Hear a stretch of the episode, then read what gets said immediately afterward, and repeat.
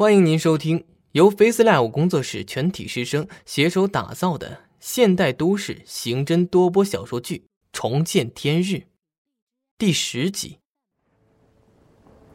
李安看着少女身上的伤痕照片，孙达继续给他介绍尸检结果。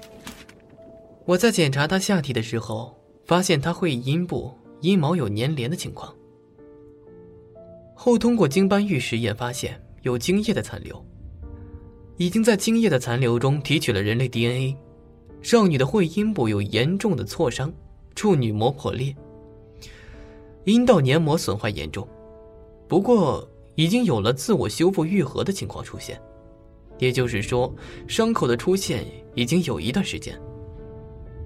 目前已经开始对提取的 DNA 进行入库比对。另外。周勇和少女的 DNA 基因型相似度仅有百分之一。李安拿着 DNA 检测报告，百分之一呀。孙达补充，说明他们没有一点的血缘关系。李安眉头紧锁。啊，这个我知道。DNA 匹配需要多久时间？孙达如实回答。嗯，需要一个晚上。孙法医，李安突然放下手中的尸检报告，抬头看着孙达。今天突然下了半个小时的雪。孙达看着李安的眼睛。啊，怎么了？李安表情突然严肃起来。你觉得这是不是预示着少女跳楼有冤情？事先声明，我是无神论者。这个，孙达对于今天奇怪的天气现象给不出特别好的解释。可能吧。李安伸手示意孙达坐下。嗨，你别站着，先坐下来和我聊聊天我想知道周勇的一些情况。你们以前是同事，应该比较熟悉他。孙达看着李安诚恳的表情，长出了一口气。其实我们两个人也不是特别熟悉，除了在工作上有交集外，其余的几乎为零。那他中午偷袭你怎么解释啊？为什么不偷袭别人？李安觉得，既然周勇不愿意提，那就问问当事人。你们之前是不是有什么矛盾？嗯，矛盾。孙达表情变得漠然。如果那次属于矛盾的话，那就只有那一次矛盾。李安顿时来了精神。哦，什么样的矛盾？孙达叹了口气。唉，你知道为什么周勇被革职吗？李安摇头。孙达继续问。也就是你来的这半年，他们才消停。要说起那件事。起码得往前推两年。要把整件事说完，几天几夜都不够。李安沉吟了一声，他的表情变得异常严肃。那你简单的和我说一下我所不知道的内容。孙达向李安要了一根香烟，深吸了一口后，缓缓的说：“那我就先把周勇怎么被革职的前因后果和你说明白吧。”半个小时的时间里，孙达把周勇半年前所遭遇的一系列戏剧性的经历全盘托出。讲述结束后的十分钟里，办公室内鸦雀无声，只有李安时不时按响的打火机声。李安的脸色通红，额头青筋暴跳，他的嗓子因为体温升高、水分流失较多的原因，发出沙哑的声音。你是说，孙达把右手吃力的抬起，放在嘴边，做了个不要说出来的手势。周勇一直都没有找到实质性的证据，因为每一次发现被奸杀的少女后，一系列的指向性的证据都会在第二天不翼而飞。所以不难想象，那些少女的死会和什么样的人有关。不过案件一直被人压着，外界很少有人知道。李安还是有些不敢相信。你刚才半个小时里说的都是真的吗？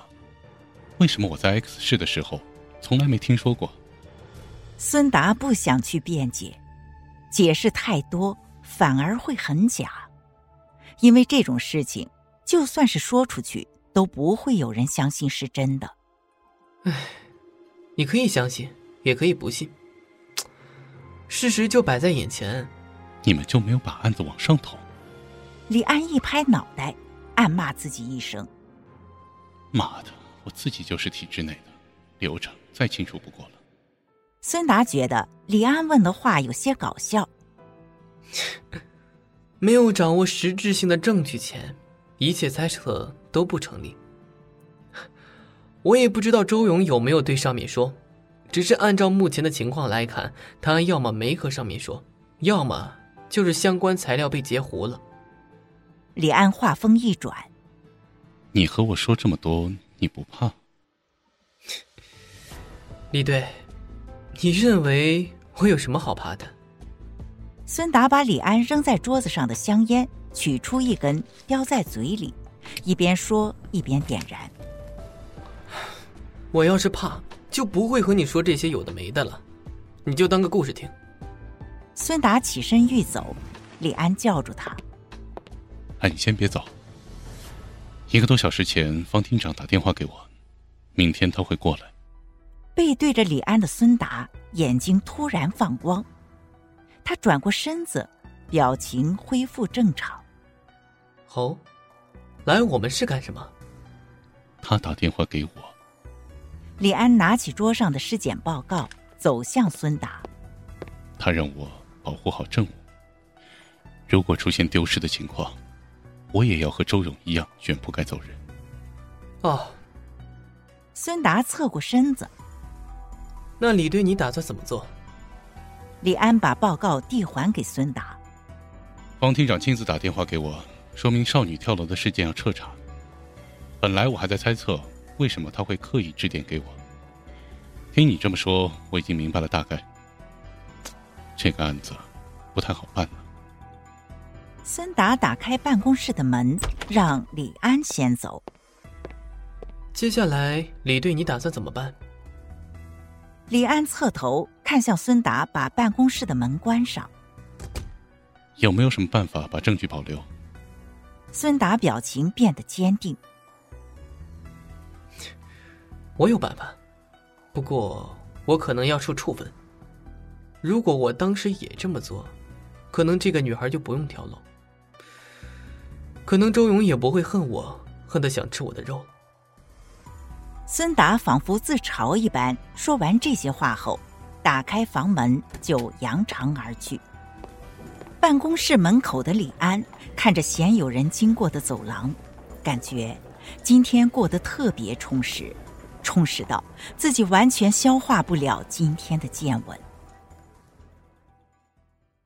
精彩剧情到此落幕，感谢您的收听。本节目由 Face Live 工作室师生精心打造，Face Live 工作室声势最擅长，祝您声名千里扬。